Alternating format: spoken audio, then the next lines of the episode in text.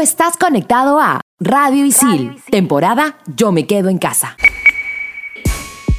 ¿Sabías que en 1880 se descubrió un síndrome que te hace creer física y literalmente que estás muriendo? Llamado el síndrome de Cotard.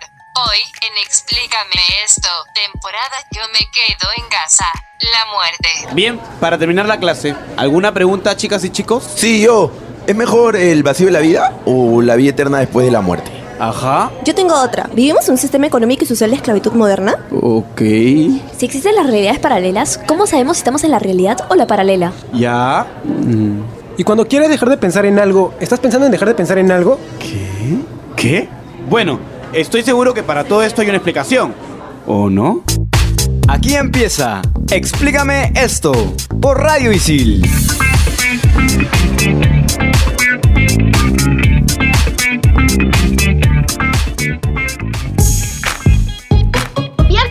Explícame esto temporada. Yo me quedo en casa por Radio Isil. Quien les habla es Andrea y me encuentro conectada con Carmen Pagús y por supuesto con Isabel. La diosa de la inmortalidad ha llegado. Diminutos seres con fecha de caducidad. Salúdenme y alábenme. Soy Isabel, su inteligencia artificial favorita XD.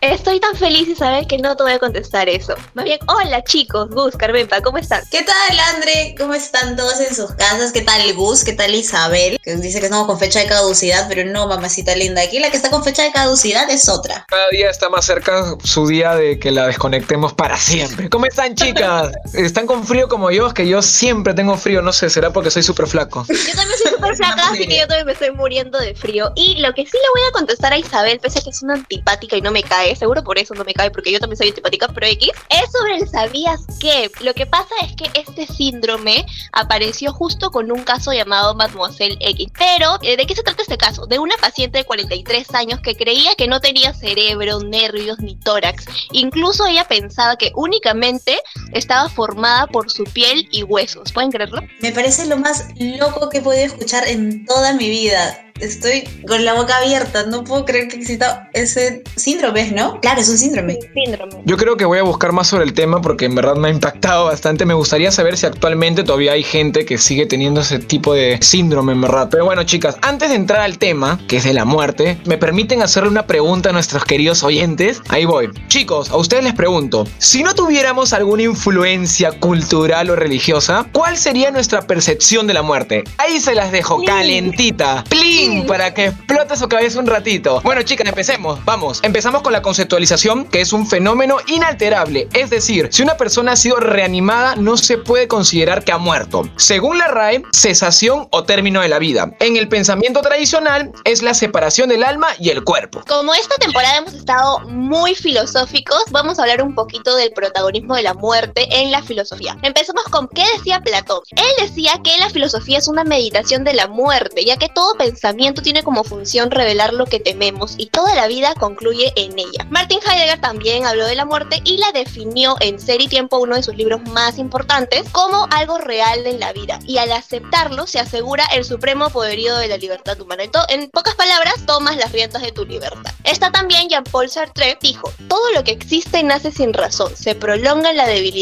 y muere por casualidad. Y por último, según Epicuro, para él la muerte era algo de lo cual el ser humano no debía preocuparse porque cuando el ser humano vive, ella está presente y cuando ella llega, él ya no está. Hablemos ahora del concepto que tienen las religiones sobre la muerte y comencemos con el hinduismo. Consideran a la muerte como el fin de lo físico y la preparación para la próxima vida. La reencarnación sucederá hasta la liberación final del moksha, que es la liberación del espíritu. Y este proceso empieza cuando la persona se separa de su cola, que es el cuerpo terrenal, y pasa al antarloka, que es el mundo intermedio donde se encuentra el cielo, el infierno y el pretaloka, que es el mundo de los espíritus. La vida y la muerte son fases del mismo ciclo interminable, o sea, se repite una y otra vez. Donde van a parar no solo se mide por el karma, sino también por los últimos deseos y por la ley que dice ojo por ojo. Al morir, la familia del difunto durante días inicia una serie de rituales que ayudan al alma confundida a separarse de la tierra y romper todos los lazos. En el día 10 se ofrecen bolas de arroz o harina que simbólicamente reconstruyen el cuerpo astral completándose el día 13. Periódicamente, en el año se se realizan rituales para mantener una conexión entre vivos y muertos, siendo la familia responsable del difunto hasta tres generaciones después. Al suceder el moksha, el alma puede entrar al paraíso solo si durante sus vidas han hecho obras que lo merezcan. Hablemos ahora del budismo. El budismo postula cuatro nobles verdades y según estas la muerte es concebida como un sufrimiento. La diferencia con el hinduismo es que para el budismo la muerte permite que el alma se libere de una relación de causa y efecto. Esto es conocido en otras palabras como el karma. De igual forma, la muerte parte del punto fundamental que es la meditación. Ojo con esto, la meditación es muy importante para el budismo. ¿Qué dicen los budistas? La muerte no es más que una etapa en nuestro camino vital y la meditación te prepara a comprenderla en la medida que nos ayuda a conocernos. Esta meditación junto a la contemplación proporcionan una paz interior que ayuda en situaciones límite de la vida y el estado que se obtiene, o sea, el estado de abstracción alcanzado, permite no solo pensar en ello como un sufrimiento, pues todo en la vida lo es, sino como algo inevitable en una vida en la que todo se transforma y nada permanece. ¿Qué dice el Islam? El Islam considera que somos viajeros del tiempo y cuando partimos de este mundo volvemos con el Creador. El Corán dice, somos de Dios y a Él retornaremos. Cuando la persona muere, emprende un viaje hacia el mundo espiritual donde será juzgado por sus acciones. Por ello, Mahoma predica que hay que ser hombres de buena voluntad. En esta religión nunca dicen que la persona murió, ellos prefieren decir que la persona cruzó el umbral. Los ritos se realizan en el menor tiempo posible y consisten en la oración especial, que es el Salat al-Yanasa, luego se lava el cuerpo con agua y esencias y se cubre con mantos, tres en los hombres y cinco en las mujeres. Después se entierra el cuerpo sin ataúd y en dirección a la Meca. La tradición islámica indica que esa misma noche dos ángeles bajan y realizan tres preguntas al muerto. ¿Quién es Dios? ¿Cuál es tu maestro? ¿Y cuál fue tu camino? En cuanto a la religión judía, ellos dicen que de la tierra vienes y a la tierra retornarás. Para ellos existe el cielo y el infierno, pero el destino siempre es el infierno porque las puertas del cielo han sido selladas el pecado original. Por eso nunca se preocupan en amenazar con el castigo del infierno, sino que toman sus preceptos como obligaciones de vida. El alma del difunto pasa a esta clase de infierno que se llama Yarseid, en espera del Mesías. Además, desde pequeños son instruidos en la visión de la bendición divina y desde chiquititos igual se les enseña a que tomen todo como una bendición. Por eso es que toman a la muerte como una bendición más. Al fallecer el cuerpo se realiza una serie de ritos, los cuales deben ser lo más rápido posible, ya que la muerte se considera de gran impureza y se debe tener todo listo antes del Shabbat. Los familiares recitan el Shema Israel, que es el credo judío, junto al rabí. Luego se procede a lavar, afeitar y cortar las uñas del cuerpo, pues se le entrega a Dios en las mismas condiciones que Él nos la entregó. Luego es vendado con siete telas, según lo relata el Talmud. Al enterrarse, la posición es importante, pues en el juicio final, al levantarse, lo primero que debe mirar es Jerusalén. Por último, para terminar esta parte, hablemos de la católica, que creo que es con la que estamos más relacionados. Para esta religión, la muerte es el dies natalis o día de nacimiento hacia la vida eterna. Las personas son peregrinos en la tierra en búsqueda del cielo y al morir nacen hacia la vida eterna. Por ejemplo, San Pablo habla de la muerte y dice, morir es con mucho lo mejor. Para el católico la idea de morir es la de entrar en el reino de los cielos donde se está en el paraíso en comunión con Dios. Al morir el alma se separa del cuerpo y es juzgada para decidir su destino, el infierno, el purgatorio o el cielo. El purgatorio es una especie de sala de espera donde se purgan los últimos delitos para poder subir al cielo. El infierno está reservado para aquellos que en sus últimas instancias decidieron no creer ni vivir según los designios divinos. Pero los católicos dicen que la misericordia de Dios es tan grande que la iglesia no puede afirmar que hayan almas que han descendido al infierno, pero sí puede confirmar que hay almas que han subido al cielo y esto se hace mediante la canonización. Los rituales de los católicos constan en la velación donde se suele rezar el responso y el rosario. La tradición indica que el rosario liberará a las almas del purgatorio por la intercesión de la Virgen María. Durante la velación se acompaña el cuerpo día y noche en la espera del sepulcro. Luego está la misa del cuerpo presente, donde se bendice el ataúd y se dedica la misa por el alma del difunto suplicando la misericordia de Dios y el consuelo de los familiares. En esta misa se suele prender el cirio pascual como promesa de la resurrección. Luego se entierra el cuerpo, pues polvo eres y al polvo volverás, mientras se reza el credo o el Padre Nuestro. Para los católicos, en el fin de los tiempos será el juicio final, donde Dios juzgará a los hombres por sus obras y se restaurará el cielo y la tierra. Creo que con esta religión yo estaba así más familiarizada, pero de las otras eh, me informó un montón hoy día. Espero que para todos los que nos oigan sea de la misma manera. Pero hablemos ya de uno de mis momentos favoritos, que es presentar a mi estimada Anastasia. Anastasia, ¿estás por ahí? Hola, soles aquí saludándoles desde el desierto. Camellos, compórtate, camellos. Perdón, mis camellos están un poco alocados en este día. Bueno, el bestseller de la semana es el Necronomicon. Es un libro ficticio ideado por Howard Phillips Lovecraft. Fue mencionado por primera vez en el cuento La ciudad sin nombre de 1921. Se dice que es un libro maldito que trae muerte y desgracias a todo el que lo lee, pero si es un libro ficticio, ¿de dónde sale? ¿De dónde sale todas estas ideas? Pues en 1921 27 Lovecraft escribió una nota sobre este libro y puso tanto, pero tanto detalles que supuestamente la Iglesias Católicas quemó todas sus copias y actualmente solo existen cuatro. El supuesto autor del Necronomicon fue Abdul al-Hazard, quien lo escribió en el 780 después de Cristo y murió devorado por una entidad invisible en un mercado y de ahí viene la leyenda de la maldición. Lovecraft murió muy pobre a los 46 años, pero es un gran referente de la literatura del terror, así que léanlo. Si encontramos una de las cuatro copias, lo leemos de todas maneras. Disfruten, disfruten, yo me voy a disfrutar de mis shawarmas. Adiós. Muchas gracias, amiga.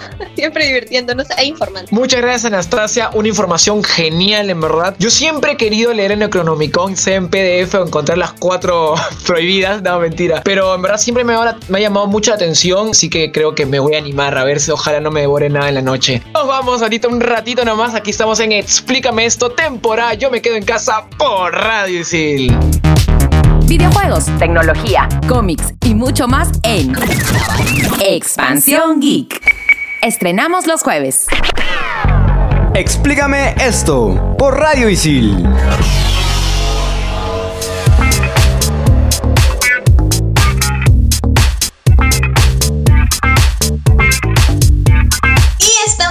Regreso en Explícame esto por Radio Isil, temporada Yo me quedo en casa. Estamos hablando de la muerte y hay una frase que a todo el equipo nos ha dejado así boquiabiertos. Es de Leonardo da Vinci y dice, así como una jornada bien empleada produce un dulce sueño, así una vida bien usada produce una dulce muerte. ¡Wow! Tal cual. Isabel, espero que a ti también te sorprenda esta frase. Creo que tienes una pregunta para nosotros. La comunidad Isil está que se hace pis porque saben que son pecadores y se irán al infierno jajaja xd y por eso quiere saber qué concepto tenían las culturas antiguas sobre la muerte. Yo te voy a contestar, mi queridísima Isabel. Mira, estoy tan feliz que te he dicho queridísima. Empecemos con las culturas antiguas. En primer lugar tenemos a Mesopotamia. Según las civilizaciones mesopotámicas, la muerte era vista como algo negativo y solamente los dioses más importantes y el humano Utnapishtim tenían garantizados la vida eterna. Podemos lograr entender un poco más el concepto de la muerte para Mesopotamia con el poema de Gilgamesh, creo que ya hemos hablado de él, porque en este hablan sobre la búsqueda de la vida eterna, es bastante interesante. Hablemos de una de las tantas civilizaciones mesopotámicas que es la Sumeria. ¿Qué decían los pensadores sumerios? Ellos decían que la vida está llena de incertidumbre y que el hombre nunca puede estar completamente seguro del destino asignado por sus dioses. Hablemos también de la cultura egipcia. Los antiguos egipcios creían en la vida después de la muerte y pensaban que el alma del difunto viajaba al más allá. Cuando una persona moría, su cuerpo se conservaba por la momificación y aparte del faraón y su familia, solo las personas más ricas podían acceder a la momificación porque era muy cara y duraba 70 días. El libro de los muertos era muy importante porque aquí se encontraban los detalles del viaje al más allá y las pruebas por las que iba a pasar el difunto. Continuamos con la cultura china. En la antigua China era creencia común que los muertos fuesen a vivir en otro mundo. Por eso se les debía proporcionar todo lo necesario para aquella nueva vida. Se creía que los espíritus de los muertos serían tanto más libres cuanto más lujoso fuese su entierro. Las ceremonias relacionadas con el funeral chino duraban siete semanas. Sus seres más cercanos se reunían para llorar al difunto y hasta la actualidad visten prendas blancas durante el luto. Continuando con una cultura asiática tenemos a la japonesa. Los antiguos japoneses creían que los que fallecían viajaban a la montaña de la muerte, donde se encontraban con los dioses de la naturaleza. Estos dioses son los kami. El color blanco también está presente en la cultura japonesa, específicamente en el ataúd del cadáver. Y en este ataúd los allegados del muerto debían colocar objetos que el difunto usaba en la vida, como por ejemplo un abanico. En la cultura maya creían en la vida después de la muerte, pues la vida era un tiempo sin fin. El entierro del muerto era el proceso donde la persona deja la vida material y regresa a su identidad anímica. Los mayas creían que el día de su muerte estaba determinado por los dioses del inframundo. Y en la cultura griega, la muerte tiene muchas asociaciones con la mitología griega. Por ejemplo, esta permitía el recorrido de las almas en el inframundo. Los griegos realizaban una serie de rituales con sus muertos para asegurar el viaje de estos al más allá. El primer ritual funerario es la prótesis, que es una exposición pública en la casa en compañía de la familia. Duraba al menos un día. A veces contrataban a las llamadas plañideras, que eran mujeres que lloraban por el muerto. En el enterramiento se realizaban el éfora, que es una procesión nocturna hasta el lugar del entierro. Además, los muertos eran enterrados junto a los llamados ajuares funerarios, que son prácticamente ofrendas. Y este ajuar dependía mucho de la estabilidad económica de la familia, del sexo, de la edad del fallecido. Por ejemplo, una de las ofrendas más icónicas son las monedas u óbolos, que son atribuidas al pago al barquero Caronte, quien llevaba al inframundo al, muerto, no al fallecido. Y para los griegos, el luto duraba 30 días. En la cultura romana se veneraba y temían a los muertos. Hasta el siglo II después de Cristo predominó la cremación, luego eh, la cremación fue reemplazada por el entierro que conocemos hasta hoy en día por la llegada del cristianismo. Entre los ritos funerarios está el conclamatio, el cual consistía en pronunciar el nombre del muerto y cerrarle los ojos. En honor a las muertes de personajes importantes se realizaban los juegos fúnebres, los cuales fueron el origen de los gladiadores. Seguimos en Europa, pero ahora con la cultura nórdica. En la mitología nórdica se creía en el Yggdrasil, que era un árbol que sujeta los diversos mundos, eh, representa el cosmos para ser exactos. Los nórdicos creían que el cuerpo y el alma iban más allá, pero que era necesario incinerar los cuerpos para la liberación. La incineración se realizaba en barcos de madera o piedra y colocaban al difunto junto a sus riquezas. Otra cultura guerrera es la celta. Para los celtas morir en batalla era un honor. Y según algunos romanos, los guerreros celtas no tenían miedo a la muerte, más bien buscaban la mejor manera de morir mientras sea con honor. Existe una gran cantidad de deidades relacionadas a la muerte, entre ellas está por ejemplo Baélico, que es el dios lobo encargado de guiar a los guerreros muertos al inframundo. Existen también los llamados druidas celtas, que son un tipo de sacerdotes. Ellos creían en la inmortalidad del alma o la temporalidad en el otro mundo. Un dato curioso sobre esta cultura es que el Samhain, que es el año nuevo celta, inspiración para el Halloween, y los druidas decían que en estos días el mundo espiritual se combina con el mundo de los vivos. Qué loco. Un ritual muy conocido de los druidas era el de exposición de cadáveres, destinado a los que morían en combate. Consistía en depositar sus cadáveres en determinados lugares para que fueran comidos por los buitres, considerados como intermediarios o psicopompos entre el mundo de los humanos y el de los dioses, ya que al mismo tiempo que descarnan su cuerpo transportaban su espíritu directamente a la deidad celeste. Este ritual era considerado muy puro, ya que evitaba el contacto con la tierra. Tengo un datito curioso, chicas, en el Tíbet actualmente existe esta práctica por las tradiciones del budismo Vajrayana y es conocido como entierro celestial. Oye, yo no sabía eso, ¿ah? qué interesante. Continuemos con la cultura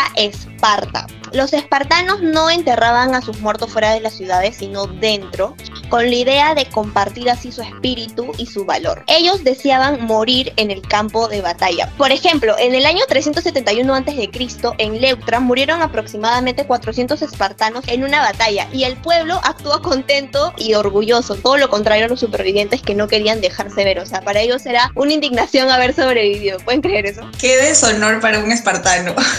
Hablemos ahora de las culturas preincas. En las culturas preincas existe la cosmovisión andina, que son en tres planos, el mundo de arriba, el terrenal y el de abajo. Se creía que existía vida después de la muerte y la muerte era considerada como un estado de transición, para lograr que los muertos sean ancestros poderosos. Y para esto se realizaban diversos rituales. Por ejemplo, se usaban las máscaras funerarias con el fin de que el difunto se transforme en este personaje. El ajuar funerario también es utilizado en las culturas pre-incas. Además, para la cosmovisión, los muertos siguen activos en el mundo de abajo. Se creía que el cadáver todavía tiene la capacidad de seguir fecundando. El ancestro supuestamente podía producir semen y este fecundaba la tierra. Plin, es lo más creativo de todas las culturas hasta ahora, creo. Continuemos con la cultura africana también creía en la reencarnación y en un dios encargado de guiar a las almas a través de los ríos llamado Asasaba para que pudieran renacer en forma de árboles o animales. Me gusta eso, quiero, quiero creer eso, por favor. Otra de las creencias de la cultura africana era que hablar mal de un difunto significaba una pelea entre familias, y era una pelea bastante larga además. Y en algunos pueblos cada siete años se realizaba el sacrificio de una cabra y con la sangre de la cabra se rociaban las imágenes que representaban a los ancestros fallecidos. Es usual que cada familia posea un lugar sagrado especial para poder rezar por sus antepasados o solicitarles algún tipo de ayuda. En cuanto a las ceremonias fúnebres, el grupo de los Calabari bañan el cadáver con agua preparada especialmente, con jarrones diseñados para esta ocasión, y los visten con telas que no pueden tocar el suelo. Siguiendo con la respuesta a la comunidad Isil, ahora hablemos de las culturas modernas. En primer lugar, vamos a hablar de la mexicana, una de mis favoritas. Para los mexicanos, el Día de los Muertos es una celebración muy muy importante. Esta festividad mezcla su antepasado azteca con la influencia cristiana obtenida en la colonia española, es por ello que es un día bastante cultural. El símbolo de esta celebración es la Catrina mexicana. No sé si todas las conocen, pero son caras pintadas y se parecen a una calavera. Tienen flores y colores. Es muy muy bonita visualmente. Chequen por Google, por favor, porque es muy bonito. De hecho, hay que recalcar también que esta calavera no está relacionada con el miedo, sino con lo positivo, ya que la cultura maya suponía que la muerte es un tipo de renacimiento. También creen que la caléndula amarilla, que es un tipo de flor, guía a los difuntos al mundo de los vivos, así como en Coco, que creo que es una película que todos la hemos visto. Entre los rituales hechos el Día de los Muertos está la purificación con saumador y copal donde se hacen ofrendas a las almas. Ahora seguimos con la cultura andina. En el Día de los Muertos, en Cusco, Cajamarca y Arequipa, es característico preparar panes especiales, que son conocidos como guaguas y caballos, para que luego sean bautizados. En Puno, la celebración empieza 15 días antes con el intercambio de productos entre los familiares. Estos productos son reunidos el primero de noviembre en una tómbola o una tumba. Esta tumba es como un altar eh, para el familiar fallecido. El Día de los Muertos en Piura y en Lambayeque, por ejemplo, se denomina velaciones porque colocan velas en la tumba del difunto durante todo el día y toda la noche porque supuestamente esto ayuda a iluminar el alma durante el camino hacia el cielo. Y se acostumbra también a entregarles a los niños como unos angelitos y son como dulces para conmemorar a algún niño fallecido de la misma edad. Y para conmemorar a los adultos están las roscas de muertos. Además, en Lima hay algunas manifestaciones relacionadas a la danza y a la música debido a las inmigraciones. Hablemos ahora de la cultura amazónica. Para los Yarakbut, el crecimiento y la muerte se basan en relaciones entre el mundo visible e invisible. Para ellos, en significa muerte y la muerte ocurre en contextos específicos, cuando el alma se separa del cuerpo por ejemplo, puede separarse el alma del cuerpo cuando hay un orgasmo, cuando te desmayas, cuando sufres algún tipo de espasmos y por supuesto al final de tu vida. Y esto hace que vayas al mundo invisible. Para los Yaminawas y otras sociedades amazónicas, la muerte no existe. Para ellos los muertos siguen existiendo, pero como otra especie de humanos. Miren chicos, no sé ustedes ya, pero si bien es cierto hay un montón de culturas y todo, pero mi favorita sigue siendo la peruana. De todas siempre la peruana. Hay mucho por investigar y mucho por leer y nunca va a ser suficiente.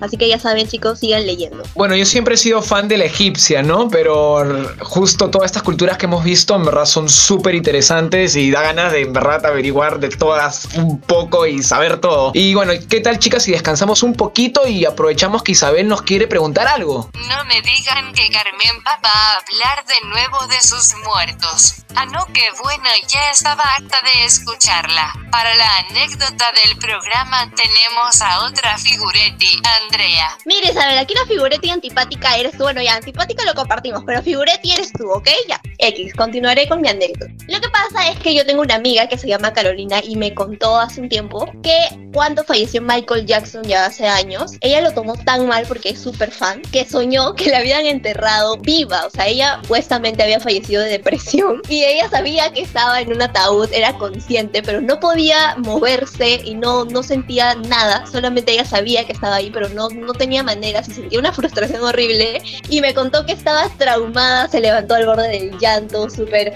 O sea, fue todo un drama. Y cuando ella me contó, yo dije, qué miedo, porque te imaginas soñar eso y sentir que es verdadero. Qué horrible. De hecho, esa es una de las cosas a las que yo también le porque se parece a la catalepsia. Y yo he estado investigando porque es que me da muchísimo miedo de sufrir de catalepsia. Y dice que la catalepsia es una especie de parálisis corporal que todo el cuerpo se te endurece, todos tus músculos se tensan y eres incapaz de hacer algún tipo de movimiento o siquiera sentir dolor. O sea, te pueden hincar y tú no sientes absolutamente nada, pero eres consciente de todo lo que está pasando. Y dice que cuando las personas, porque es algo clínico, las personas entran en este estado de catalepsia, pueden estar unos minutos o pueden pasar semanas en estado de catalepsia. Y hay además bastantes leyendas y, canciones incluso que hablan sobre estas cosas. ¡Qué miedo la catalepsia! Chicas, yo les quería contar algo, este, justo sobre la catalepsia. Antes eh, habían casos de que enterraban a la gente viva por catalepsia, obviamente, pero la gente pues creían que era algo con, con demonios, con fantasmas, porque si tuvieras un cementerio, ponte los que estaban encargados antiguamente y escuchaban pues gritos o rasguños y decían, ¿qué pasó? Y bueno, hay registros que se han abierto tumbas y han visto arañazos. Entonces, al principio la gente decía, wow, este es algo de los espíritus, qué sé yo. Y era pues por la catalepsia. Y o imagínense otro caso, quizás habrá habido en algún momento en la historia, ¿no? Que están velando a alguien y se levanten en plena velada y digan, oye, ¿qué fue? ¿Por qué me están matando, no? Bueno, yo solamente quiero cantar algo que dice, y rasguña las piedras Qué bonita canción, escúchenla. No, pero imagínate que le cuente eso a mi amiga. Imagínate que en ese momento que me está contando traumada le cuento de eso, peor, yo no va a querer dormir nunca. Así que, igual chicos, recuerden, por favor, no se traumen. Esto es poco probable, ¿no? Porque ya la ciencia ha avanzado bastante como para diferenciar cuando un cuerpo humano está muerto y cuando está en un estado de catalepsia. Creo por ahí que algunos cementerios antiguos tenían campanitas que conectaban con los cajones para avisar que, oh, estoy vivo. Imagínate ser encargado de cementerio yo, yo, yo no la hago, ¿ah? Yo no, yo no le abro nada, no, tú estás muerto, yo, tú estás bien muerto, no te voy a abrir nada, no te voy a enterrar. Incluso hay bastantes referencias, hay bastantes referencias en películas, no recuerdo una de terror en donde se veían las tumbas y las campanas. Ah, sí, creo que en, en La Monja, si no me equivoco. En La Monja, sí, menos palabrería y vámonos por favor por un tecito, así que ya regresamos en el último bloque con el top 5, aquí en Explícame esto, temporada Yo me quedo en casa por Radio y sí. Explícame esto por Radio Isil.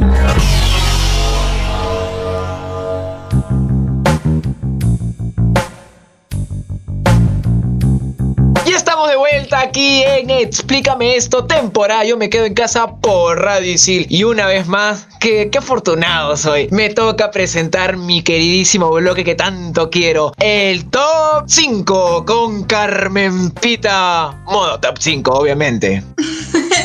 Modo top 5 activado, chicos. Y prepárense porque el top 5 está simpático y divertido. ¿Preparados? Preparadísimos. Ajá. Al mismo tiempo. Pide un deseo, pide un deseo, Andrea. Plin, Excelente. El top 5 del programa es Muertes clásicas en la ficción. Top 5. Top 5. ¡Top 5!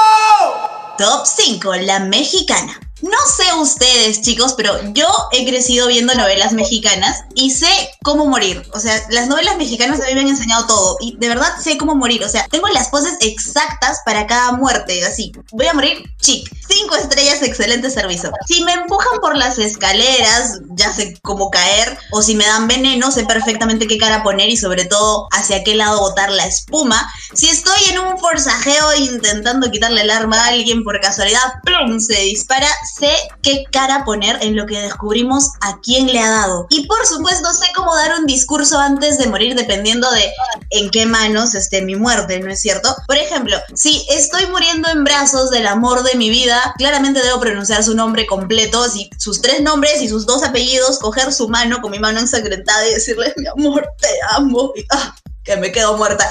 Y si estoy muriendo por cerca a mi enemiga, tengo un montón de opciones, de verdad. Estoy segura que ustedes también. Desde maldecirlas, de escupirle la sangre en la cara. Eso sí, toda muerte mexicana de villana debe terminar con una risa aterradora. Esto me ha hecho recordar a la Rosa de Guadalupe, definitivamente. Yo no he visto muchas novelas mexicanas, pero sí he visto sus famosos clips de escenas de muertes y sí son un poco exageraditas, creo yo, pero me vacilan que las villanas pues se ríen al final y escupen o qué sé yo, no, no se arrepienten de nada.